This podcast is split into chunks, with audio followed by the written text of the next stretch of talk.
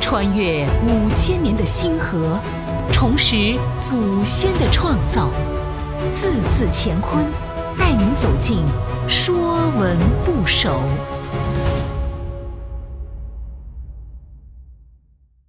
说文不首》足，立足的足，举手投足的足。足不仅仅代表人的下肢，也代表器物的下部支撑部分。甲骨文的字形，上面像小腿，下面为脚板，指人的下肢、腿脚。说文讲：足，人之足也，在下，从指口，凡足之属，皆从足。篆书字形上面是口，徐凯在戏传中讲，口像古镜之形，像整个腿部，下面的指就是脚板，合起来为足，是人的下肢。后来足专指踝骨以下部分，也就是今天的脚。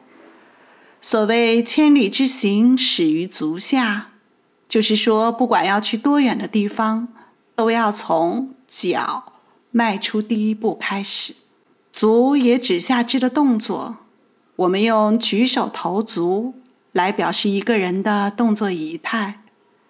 大代礼记中，足恭而口盛，足恭就是在强调肢体动作的恭敬有加。足由人的下肢延伸指器物底座的支脚。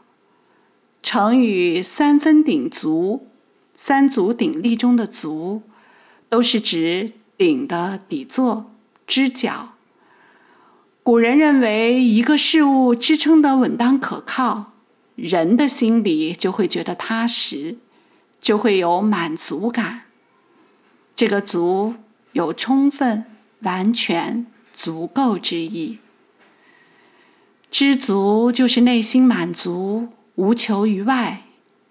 道德经告诫我们：祸莫大于不知足。人心不足，往往招来祸患。所以知足者才能长乐。凡足之属，皆从足。用足的元素造出来的字。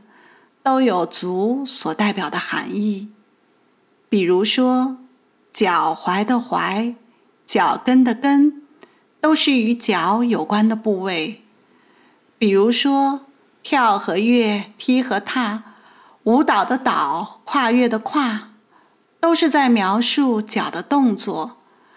这些由足的元素造出来的字，大多与脚和下肢动作有关。本栏目由字字乾坤出品，更多课程内容请关注公众号。